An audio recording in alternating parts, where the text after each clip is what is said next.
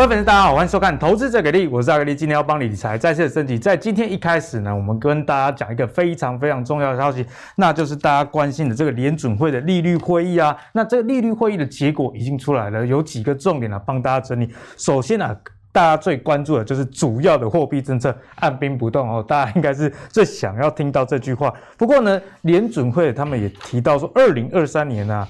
可能就会提前升息，而且可能会提前升息的次数是有两次哦。那十八位官员中有十三位认为说，二零二三至少会升息一次，所以。这个是大家要主要留意的方向。那除此之外呢，我觉得大家也要关注啊。现在联准会也大幅提高对通膨预期。之前不是说通膨还好吗？现在是觉得说，哎，通膨好像比想象中还要严重。所以呢，目前也开始啊，就讨论缩减这个购债的一个规模。所以后续对股市会有怎么样影响，也是我们今天会跟大家讨论的一个重点。那刚刚讲到这个通膨呢，但是我们看到，其实跟一些啊原物料相关的产品，其实反而是。好像是这个通膨恐惧期已经过了，为什么？我们看到有一些商品的价格已经出现下跌，像是前阵子涨得最凶的这个铜价，现在一直徘徊在每公吨大概九千多美元哦，在一万美元之下，之前最高曾经破万过嘛。那我们看到，在这个疫情期间涨最多的啊，这个不管是美国或者是日本都涨很多，就是木头。那木头的这个期货。上周啊跌了十八 percent，哎，这是相当大的一个回档。那我们看到跟这个木头有关的，一定就是房子嘛，因为我们知道美国人的房子不像我们都这个 RC 钢筋水泥啊，很多都是这个木造的房子，所以你从木头价格下降，我们也可以看到啊，其实。房地产啊，也有出现减缓的一个情形啊，包含呢，它的供给已经增加了，那这个新的这个建造许可证的数量下降等等。那农作物的部分，之前这个呃农作物也是涨得很凶，但随着最近的天气，哎，好像不错，已经开始扭转农产品涨价的这样的一个趋势了啊。所以说完那么多，虽然联准会对于这个货币的政策不变，可是我们看到这个观望的买盘其实还是有一点浓厚了。那回到台股呢，其实台股距离前高这个一七七零九。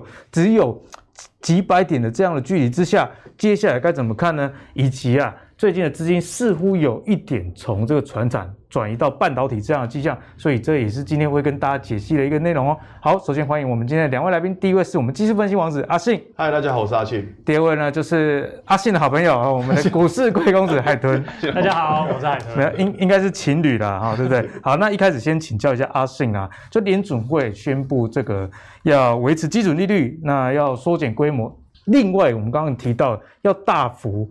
调升对通膨这样的一个预期啦，所以这对台股的影响会是什么呢？但是我们从资金的这个 party 上来看，似乎还没有结束嘛。那接下来这个台股，我们该怎么观察？我这样讲啊，在昨天，我不知道大家有没有去盯了昨天晚上美股，在昨天大概两点钟的时候，美股突然一阵狂泻，因为为什么？因为大家看到的是通膨被大幅度的预期被拉高，对，所以大家很害怕，就是说哇，会不会要升息了？会会不会要缩减购债规模？嗯、所以那时候我可以看到美股是一阵急杀。好，那可是呢，在大概两点，记得好没错，大概是两点四十分左右的时候，那个时候鲍威尔出来讲话了。哇，其实你可以从鲍威尔的讲话可以发现，他是非常的鸽派，超级鸽派。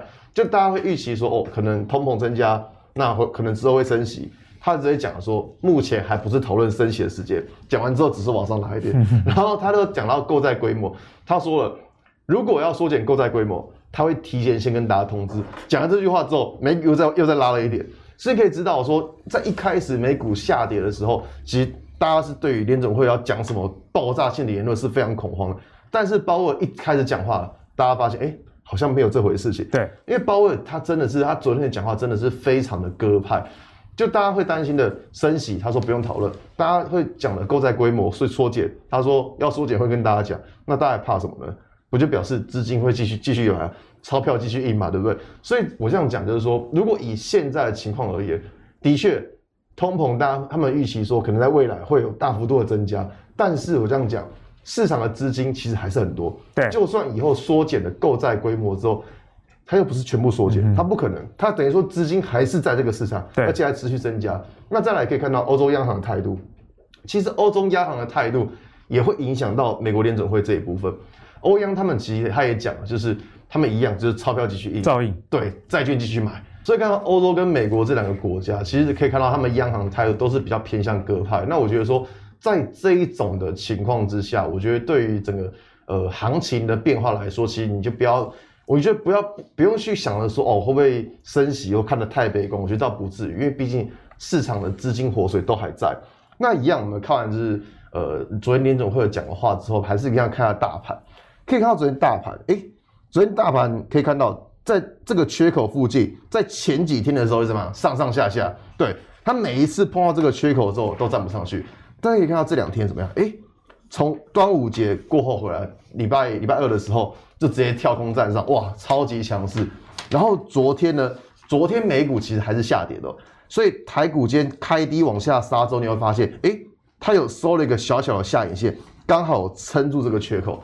所以如果以台股的情况来说的话，在未来的操作会先关注这个缺口到底能不能够守得稳。因为我们可以看到，今天是算是一个呃，因为美股下杀的利空，然后说导致去回撤这个缺口。假如说这个缺口能够守得稳的话，那我觉得说。对于目前的操作就不需要太过担心。嗯，所以阿信也提醒我们大家要注意的一个部分。那接下来我们要聊到了一个话题，就是既然讲到大盘啊，大盘能不能创高跟谁会有很大的关系，也就是我们刚刚讲的，哎，资金开始回流半导体。那半导体里面最重要的当然就是我们的这个权王台积电啊。那台积电宣布这个股利要加码嘛，到二点七五元，在我们今天录影的时候也开始除息了啦。好，那除息完之后，预计在七月十五号发放，相信大家应该很多人都有机会领到台积电的一个股。不过讲到台积电，有一个消息要跟大家分享，就是我们过往知道嘛，这世界的 GPU 大厂 NVIDIA，它通常这个晶圆啊，不是交给台积电，就是交给三星来做一个代工。不过现在传出啊，近期哦，有可能是希望让这个供应链更多元化，不要把鸡蛋放在同一个篮子里，会进一步的可能是。找到这个 Intel 洽谈代工，进一步的抗衡它的竞争对手，两个人的共同敌人，那就是谁？就是 AMD 啦。那这件事情对台积电的后续会有什么的影响吗？就是请海豚来帮我们解析。好，那台积电的部分哦，那个大家都很关注今天的秒填息嘛。好，那早上特别帮大家关注了一下，它一共花了一分零五秒，一分零五秒，一分零五秒填息，所以就恭喜大家有参与出台积电，真的是很认真。通常这大家会讲一天填息，一分零五秒，第一次听到。没有，其实就看。把那个分盘拿出来看就知道了。好，那还是讲一下这个台积电这个基本面部分，因为基基本上大家都担心说，因为其实不时不时的哈，就是会有人担心说，哎，台积电会不会被三星啊，或者是被 Intel 的这个产能啊，或者怎样去被超车什么的。但基本上其实其实我们应该也录过好多次了，不过包括阿信之前也有分享过台积电的一些看法。基本上因为目前的先进制程，台积电就是领先人家一两年。哦，那像 Intel 部分，大家说那个接下来它要盖两座晶圆厂，那会不会说会被抢单？你要先想哦，被抢单基本上好像也没有那么严重。为什么？因为台积电大家是抢着要它的单，那台积电现在是舍弃部分客户去，就是不就是把一些主要客户比较缺的产能就优先给他们。那你要想 Intel 二零二二年才开始把厂盖好，它盖好之后，它的它的技术又是哪一个层级的？哎，它会是最先进的制程嘛？应该不太可能。所以我觉得基本上 Intel 这部分。威胁基本上是不用太担心。那另外，当然说，欸、那个 NVIDIA，对这个 Intel 代工哈，我觉得他们嘴巴上是说啊，是乐见其成。那但是万一那个万一 Intel 失败了，没关系嘛，就继续找台积电。所以这部分我觉得也不用太担心。那另外大家讲制程部分，像 Intel 十纳米的部分，大家就等于那个台积电七纳米的效能。大家讲说，哇，那 Intel 十纳米比那台积电七纳米还强，那为什么还要找台积电代工？对啊，因为就像它的良率不够好，良率不够好，就变成说它没办法大量生产，没办法大量生产，它就这个东西就等于是。不能说有跟没有啊，就是它的使用效率就不高，效率不高，所以等于说你说这个 Intel 要追上嘛，其实机会也蛮 蛮难的。那另外就是说，然后说之前说三星五纳米的制程，哎，基本上这样表现的比台积电七纳米还要差。那主要是因为它五纳米虽然说效能 OK，可是主要是有它会有一个用电量耗损比较大的问题，所以就变成说整体来说不管怎么样，哎，台积电制程现在就是说比较保守的来讲，至少也领先三星跟 Intel。那个至少大概一到两年以上，所以加上台积电自己又不断在升级它自己的制程，所以我觉得这部分似乎是不用太担心说会被超车，不用想太多了。对，而且台积电你看三年一千亿美金的那个 资本支出又砸下去，真的是要有有人说了哦，说如果说别人要超车台积电，至少要砸两千亿美元以上。啊、对，真的蛮有逻辑的。对，蛮有逻辑。对啊，所以你就是看下去嘛，所以我就说这不用不用太担心。那但是说。台积电到底能不能成为接下来的领头羊？哈，其实这个之前，这算我个人自己的想法了，因为我自己，对我自己一直觉得说，今年那个下半年的电子，哈，我觉得要大旺像今年年初或者是去年这样大幅的这样大涨的几率是比较困难一点啊。所以你觉得最近资金虽然开始有回到电子的迹象，但可能没有大家想象的那么好。应该说电子不是说会很惨。应该就像像我之前那时候台电可能在这边的时候啊，在那时候在六百多的时候，那时候我有说过说，基本上我是认为台积电啊、联电啊这一类晶圆代工、半导体这一类，今年要再怎样大涨，我觉得是有困难的。但是你说他们会跌到哪里去吗？我觉得也不会，因为他们整个的展望预期都还是很正向，因为明年后年都还是整个的年复合成长率还是很不错嘛。所以我就觉得说，台积电尽管短线没什么问题，但是说真的，我觉得下接下来要带领大盘，你要去冲关，我觉得。机会相对比较小，我觉得还是比较可能由其他的族群去做带动。是，但是可能就是我自己还是比较持续关注在传产的部分。然后，那这是周这是周 K 的部分嘛？其实可以明显看到，最近其实在整理之后呢，最近其实量已经缩下来，这个算是正向的。当然后，其实有时候在做技术面的时候，都会卡一个问题，就是技术面符合买点了，但是它会不会动？那你要看产业基本面嘛。那我自己我有说过，今年的。半导体市场不是没机会，而是说你要疯狂大涨五五十趴一百趴，像去年这样台积电这样涨，我觉得机会是比较小的啦。那当然说以日线来讲哦，当然这最近其实已经走出一个多头格局。那我说过高过前高就叫多头浪，对哦。那所以短线来说，台积电的确是一个日线是走个多头浪的结构。那我觉得短线基本上它就是最近这个低点，然后上面有标示出来，这个低点呢，但只要不要破的话，都可以维持一个多方。那至于可不可以再走出飙涨行情？我自己是觉得机会不大，十趴二十趴可能还有机会，但是你说要像去年这样涨，我觉得机会是比较小的。对，就海豚的看法是，台积电也不是不会涨，只是跟你想象中的那个涨的幅度跟涨法可能就会有差异啦，可能是呈现一个缓涨这样的格局。毕竟晶圆代工在第三季是传统的旺季，今年也有涨价这样的一个题材，但是就海豚也跟大家讲，现在筹码没有像之前那么干净了，车上人毕竟比较多哦，这车子比较重一点，就交给大家做一个参考啦。那我们刚刚解析完大盘以及台积电之后，讨论到大盘能不能冲高，那势必要关注法人们买什么。我们帮大家统计了一个表，就是外资跟投信近五日的一个买超的排名。那我们今天主轴是要跟大家聊，哎，是不是有可能回到电子啦？所以我们就关注说，外资有没有买一些电子股呢？哎，答案当然是有的哦。像买超的这个第三名就是台积电，买两万两千张。此外，也买了下游的这个日日月光投控封测部分。还有这个旺宏，那至于在投信的部分，也是有买这个旺宏、日光投跟台积电，所以看起来啊，其实两者是有交集的。那除了我们空的以外呢，其实里面也有蛮多的一些电子的类股啦。那从这个上游的晶圆代工到下游的封测，法人都有布局的情况之下，投资人身为投资人，我们该关注哪些呢？就先请海豚来帮我们解析。好，那这个法人买超啊券商。我会看，但是我不会把它当做我自己选股的一个主要依据，通常是当当做一个辅助的，嗯，参考参考。对，就是等于说我最后一层，就是说我哎。欸基本面我觉得很喜欢，哎，技术面也符合我的条件，那我可能看一下法人进出，最后抉择嘛，说哎，这个加分，这个减分，那我可能会用法人进出来做观察。对、嗯，那当然最近哦，因为最近其实半导体大家知道，其实包含很多东西都叫做半导体，那其中一种呢叫做 DRAM，也叫做半导体嘛。那其实我自己最近是比较关注 DRAM 这个接下来的整个这个发展状况啊，因为毕竟虽然说最近整个五 G 手机相关的这个下半年的，因为这个。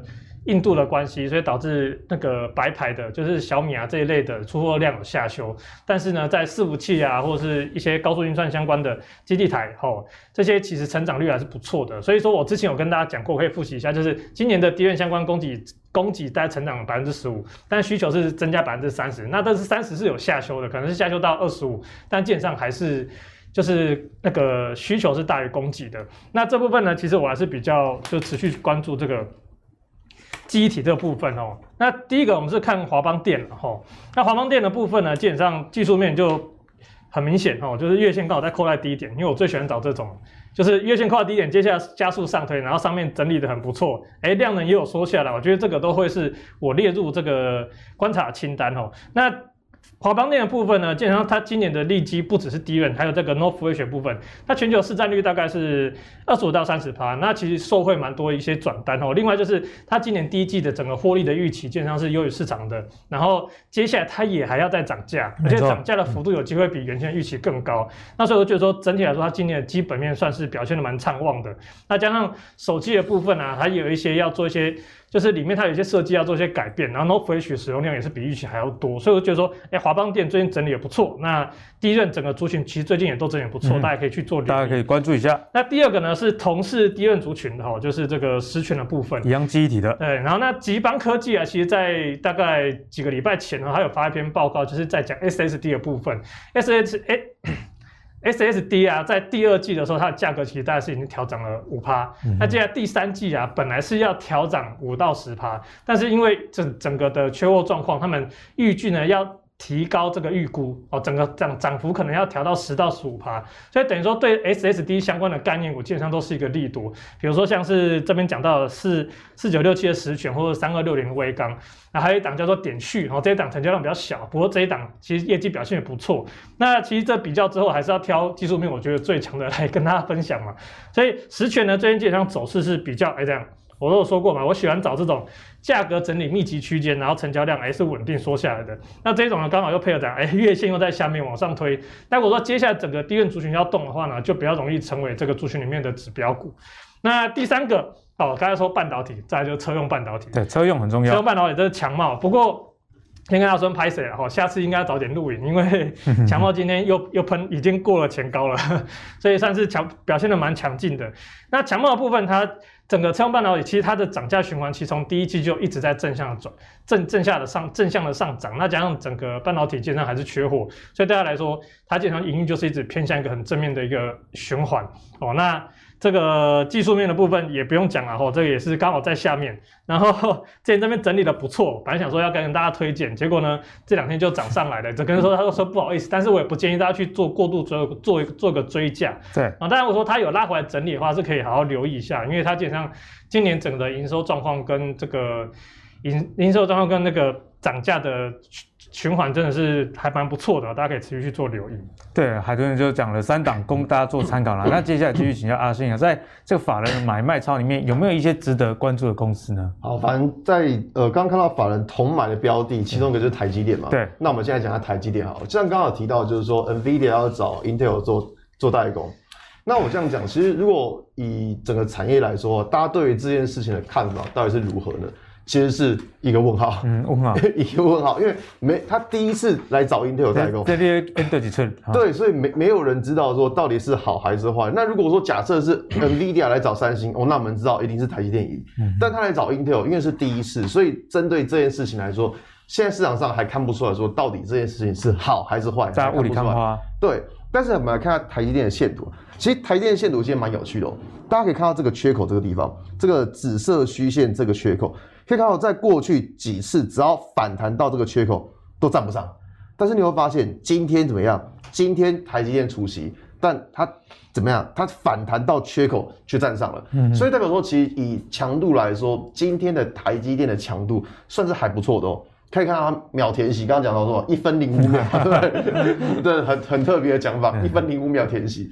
那所以说，它又刚好回撤到这个缺口。所以，如果是说你呃你是手上有台积电的的观众朋友，其实关注这个缺口的地方到底能不能守得住，只要这个缺口能够守住的话，我觉得台积电问题其实就不太大，嗯、就问题不大。没错。那同样还看到什么？像是 ABF 窄板部分，呃，这个 ABF 窄板其实在我记得在前两集的时候，也、嗯、跟大家讲过。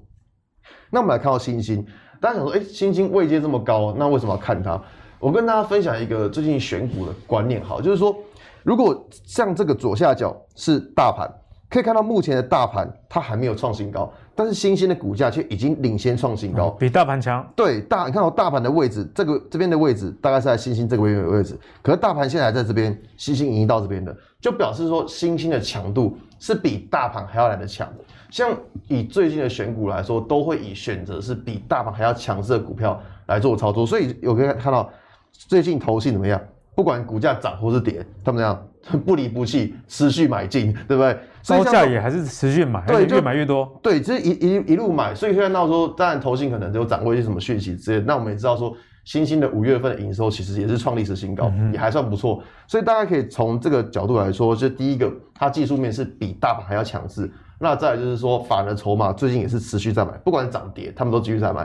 那同样的，如果看到像是这种法人持续在买的话，可以看到这个台表科，其实这个也在之前的节目也有跟大家分享过。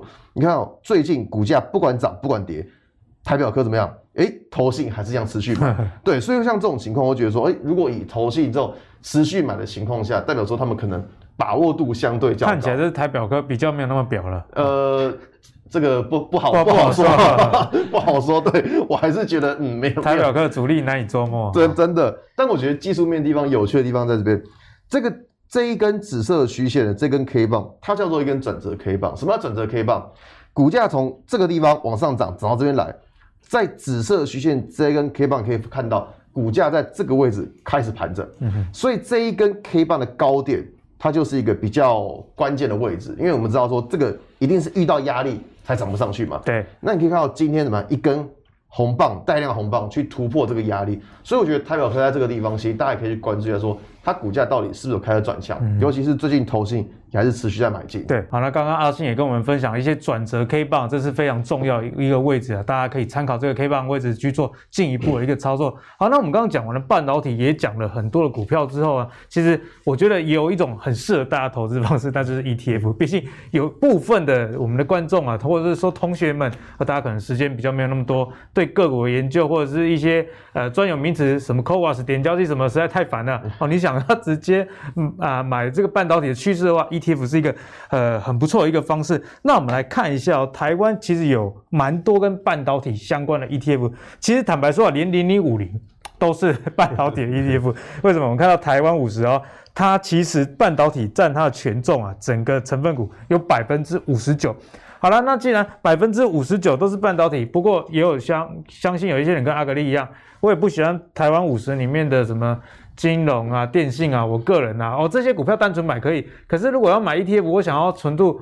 更高的里面强势股纯度更高的，我们也列出了其他相关的一些呃 ETF。那其中特别值得关注的是最近比较新的这个零零八九一中信关键半导体。为什么呢？我们看到在这一整排的 ETF 里面，它的半导体的权重是最高的哦，高达百分之八十一啦。那接下来还有一档叫做富邦的零零八九二也要上市啦。那在这些 ETF 众多的选择之中，我们该怎么样去呃挑选？我们就请海豚来帮我们留意。好，那相信零零五零哦，大家应该不想再听我讲了。对啊，我是不想听，因为我讲太多次。你那个什么什么买法嘛，五条线的。对啊，大家应该都学会了哦。大家可以去看一下我的频道哦，我有专门在做介绍。那今天就帮大家介绍，就是这两档比较新的这种专门在讲半，专门在买半导体的这个 ETF。那当然说，在选择上面，如果你不喜欢零零五零，跟阿格力一样，想要找这种哎半导体比较多、比较纯一点的哦这种 ETF，这两档是都可以留意。那当然说，哎这两档挂牌时间差不多。那里面的内容好像差不多，那我们就要来比较一下。那其实这两档你说要比，好像也没什么好比，因为他们的规格，我们说这个它的 ETF 规格基本上都是差不多的哦。不管是除了股号股票代号不一样啊，跟上市跟计配配齐的的时间点不一样，不管是在这个风险的等级啊，或者是它的收费、这管理费什么的，或是保管费、经理费，其实都差不多，连发行价格都一样哦。所以我们就。不要多说，我们就直接进入它的成分股来做比较哈。那成分股来比较的话，其实就会发现两档很不一样哈。像这个零零八九一就比较明显，它的权重哦，它的权重比较集中在联发科、台积电跟联电身上哦。三档都大概都是十几趴，像台积电跟联发科甚至是接近二十趴的。前三档加起来都占了百分之快五十了。对，差不多哈，就是占的非比重非常重。所以如果你比较喜欢在全指股的比重比较高一点，就是说，诶比如说在大盘在大涨。你不要说大跌啊，就大盘在波动比较正向，嗯、像去年那个时候，因为像那时候去年我的零零五零，哦，虽然我没有台电，可是我有零零五零也是还蛮开心的。如果你喜欢这种状况的话，其实你可以选择零零八九一。但是如果你比较喜欢哦，哎，你相关的权重是比较平均的，分散一点，比较分散一点，那你可以去可以考虑后零零八九二，因为它比较明显，就是除了台积电二十五趴权重，哎，其实也不差了。那其他的呢，它是比较平均分散，是大概就是五趴六趴再去做投资。嗯、然后另外它一个另外比较比较，就刚刚有说到哦，它。在这个股息分配的部分呢，像这个零零八九一是采这个季配，季配跟台积积电一样是做一个季配，然后呢，这个零零八九二它是采半年配的部分，那这个部分就给大家去做参考。那当然说大家想说，海豚如果是你，你会选谁？哦，我跟你讲哦，因为。我自己还是比较习惯有可以看得到历史的线图跟历史的配息状况，所以我目前还是会选择零零五零啊。只是说真的，大家真的想买的话，比如说你现在就想买的话，我还是建议大家用定期定额小量，我，先小量买，因为我觉得 ETF 这种东西就是要大跌的时候，你再开始去做加码买进会比较好。那当然就是这个买法，这个今天也教过了。好，那大家可以带回去做参考。嗯，对，这两档 ETF 呢，我觉得优点就是它的入门的门槛很低了，嗯、其实只要十五元，你就可以入手啊、嗯呃，台湾整个半导体的护国群山，好不好？那刚刚就如同海豚讲了，如果是比较集中型的投资人，特别是你很爱联发科的话，嗯、那可能零零八九一比较适合你。不过，如果你是喜欢这个比较分散风险一点的，不要单一个股影响整个 ETF 权重太高的话，那看起来这个零零八九二它的组成是比较适合的。所以结论就是，如果你想要投资半导体的趋势的话，这两档的 ETF 都是不错一个选择。但是到底哪一档比较好呢？其实。答案是不一定，就看个人各自的一个选择啦。好，那在最后呢，要跟大家提到的是，在个股的选择上，在这一波疫情里面受惠的，像是一些远端啊，跟呃远距这样的一个需求。那在这样的需求之下，也带动了伺服器的出货看涨啦。所以相关的一些业者，像是 PCB 的啊，或是铜箔基板的，哎，其实营收都相当的不错。我们来看一下。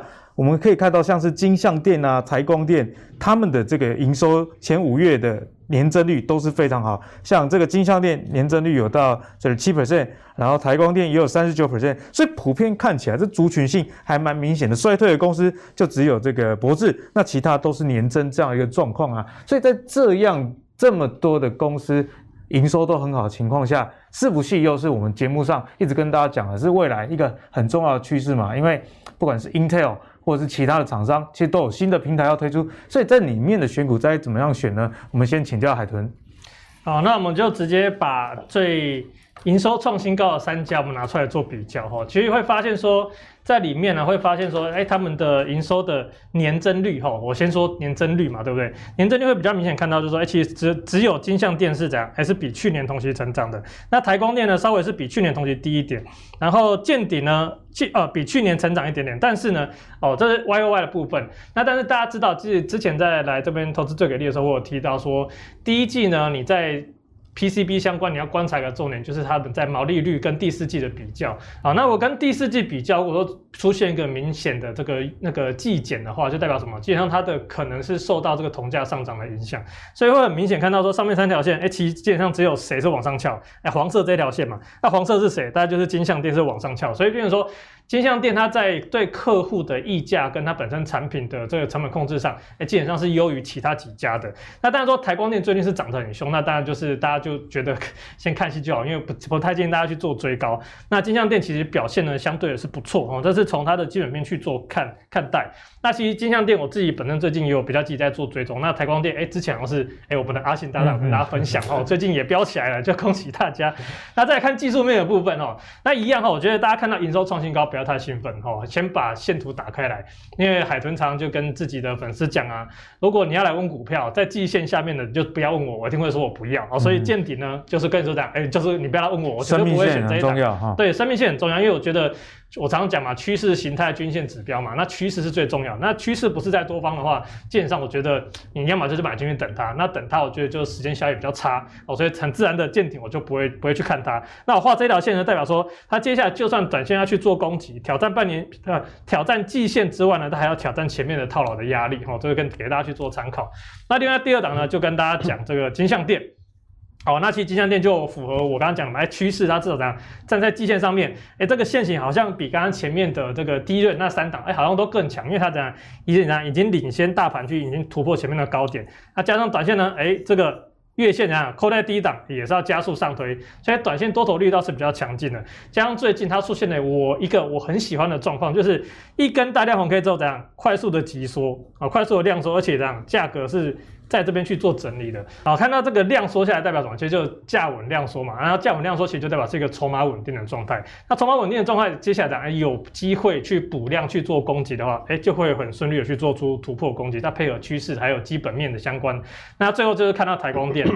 好，那台光电其实说真的啦，我对它是也算有点又爱又恨呐。又爱又恨怎么说？我在这个 K 线的前面，大概在一两个月之前呢，那时候我就有关注它的涨价的消息，因为那时候不是什么都在涨价吗？嗯、那我也关注到说，哎，铜在涨，那铜 CCL 就是铜箔基板部分，基本上也是很有机会的。所以那时候我一直在我自己的那个周报里面有去在追踪它。可是呢，它不动就是不动。然后后来随着五月那一波下杀，我就这样把它踢出追踪。结果你一卖就涨了。第一，我还记得我在前面这集就说 CCL 的季线下。下面，我就不要看了，嗯、因为每次看它一直在涨价，股价都不会动，干脆不要看，结果它就开始喷出了，就被。机会被阿信大大拿走了，可是当然知道涨多了，这边我们就海豚就不建议大家去做追高了。当然我说他有办法去做个量缩的整理之后呢，我觉得再重新再来观察进场的机会比较安全。嗯，好，那我们继续来请教阿信呢，在这几家股票里面呢，这技术分析上有没有一些值得留意的地方？OK，好，其实呃，在这一趴的过程中，其实。要分享并不完全是技术分析，虽然大家都知道我主要是教技术分析，但其实，在节目上我会分享一些像产业啊，或是一些基本面的看法。那像这张表格，他丢了八档股票给我们，说，那你到底要选择哪一档？我这样讲，如果你不会技术分析，你不会看形态，你不会看筹码，你什么都不会，没关系，你只要看懂长短就好了。长看长短，什么叫看懂长短？我这样讲，上面上面这一栏是股票 K 线。下面这一栏是股票营收，我们一档来看，你看见顶、哦，下面是营收，对，下面是营收。你看它见顶，它五月份的营收，哎、欸，很明显是比去比过去以来都还要短嘛，对不对？对，所以代表说营收是衰退了。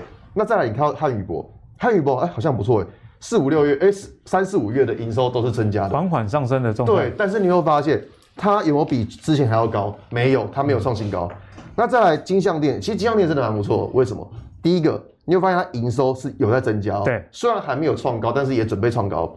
再来就是说，它现在的营收有比去年这个时候还要增加，有。嗯、但我们来看到金居，你会发现这四张表格里面最啊，看吧，咱要金居，对，所以最最强的就是谁？就金居。为什么？你看它营收是啪啪啪啪啪一路增加，所以为什么最近金居的股价可以先创大盘新，领先大盘创新高，就是这个原因，嗯、因为它的营收其实已经在增加市场大大家看到说，哎、欸。你这几档比一下，你会选谁？要你选那种呃营收增加的。所以为什么最近金居的股价会比较强？就是这样子。那再来，我们看到另外一张图，如果再把这四张图我们拿来看一下，你会选谁？那应该也是选什么？选台光电吧？为什么？因为你看博智，哎，它的营收有比去年还要强？没有，还衰退。对，你看这个地方，它营收是一路增加，股价一路涨，营收掉了之后，股价就开始跌。所以像这个地方营收没有没有创新高，那当然我们就不管它。那再来看到联茂，联茂这两个月营收都是衰退的，所以自然股价好像也没什么动静。那在台药呢？诶、欸，台药这不错啊，三四五月营收都还持续增加，但是你有没有发现它的营收有没有创新高？也没有，也没有。这四张图唯一创新高谁？台光电。台光电。所以知道为什么资金会往台光电移动、嗯？所以今天阿信也教我们的新招啦，就是你看 K 线不能只看 K 线，下面或许你可以把这个营收也一起合并的看，这样会更明朗。对，我说要跟要跟大家讲，就是说其实。技术面很重要，但是像在节目上会分享的这些基本面或是产业面的判断，其实也很重要，因为因为市场上会自动去找说技术面好、营收或是基本面又好的公司。对，那这样的话就会比较会出现那种资金集中的效应。嗯哼。我觉得这个大家比较关注。那不过看完基本面之后，还是要来看一下股价技术面。说真的啦，台光电这一波涨的真的是吓死了。你看它上礼拜涨了这么大一根，那所以像上礼拜涨了这么大一根，你说你要在这个礼拜。或是接下来要切入，其实就会比较难切入。像这种股票，就像刚刚海豚大大讲的，就是嗯，好了，先先看看就好了，嗯、哼不然怎么办？但是这样回档哈。但是像这种股票，其实呃，目前市场上认为说它的接下来营收还是会持续创新高。所以这种股票，如果假设在之后有回档整理的时候，其实还是会持续关注它。那再来像是在金居的部分，金居部分哎、欸，最近很强啊，最近大盘好像一个不上不下，因为它金居啪啪啪啪啪一路一路冲上去。那原因在于什么？刚刚讲过，因为大家看到它营收是持续增加的。嗯、那再来，我觉得金居大家比较需要注意的情况在于说，这一根前坡高点，这个前坡高点其实蛮重要的。为什么？不知道大家还记不记得刚，刚我们刚刚有分享一档股票叫欣兴，欣兴的股价是已经站上了前坡高点。对。但是你有发现，金居目前的股价它反弹到前坡高点。就被打下来了，就留上影线。哎、欸，对，就留上影线。所以说，如果说想要操作这样股票的投资人的话，未来关注的焦点应该是在于说，它收盘价什么时候能够站上前波高点，嗯、这才表示说它的股价有确定转强。嗯好，那在今天的节目中，我们跟大家分享了蛮多的这些电子类股了，因为我们知道观众其实最近都很关注资金是不是要回流电子类股。不过今天海豚也跟你说，如果是你是期待台积电会有一波很大上涨的话，他觉得几率上是比较小的啊。虽然营收是不错，但海豚不是说台积电没去哦，是说它涨的幅度，你想象可能在这里，它涨的幅度可能是这样哦，还是很不错一家公司啊。不过呃，市场的预期跟现在的这个股价状况似乎跟之前的时空背景比较不一样，这是大家值得留意的地方。那在这个 ETF 选择方面，海豚也跟你说，其实零零八九一、零零八九二或都是不错的选择。不过如果是他的话，他还是喜欢零零五零啊，老朋友还是最好，喜欢有历史轨迹的。不过八九一跟八九二，阿格力觉得也蛮适合一般的投资人的。一点是，其实才十五块了啊，你如果十五块，诶，假设被套牢，也比这个买好几百块的这个金元代工啊，万一被套牢，这个。减减损的幅度还要小啦，好，也提供给大家做一个参考。最后，阿信也从这个几家这个铜箔基板里面跟你说，哎，其实股价的 K 线啊是一个很重要参考指标，没错。不过，如果你能对应下面的营收一起看的话，你对于整个 K 线的走势就不会只有你自己心里的期待，你会知道，哎，有些股票为什么就没有办法创高啊？因为你的营收就是衰退嘛，哈。所以提供给大家做这样的一个思考。那如果你喜欢阿格力的投资最给力的话，别忘了上 Facebook、YouTube 以及 Apple 的 Podcast 订阅投资。最给力，我们下期再见，拜拜。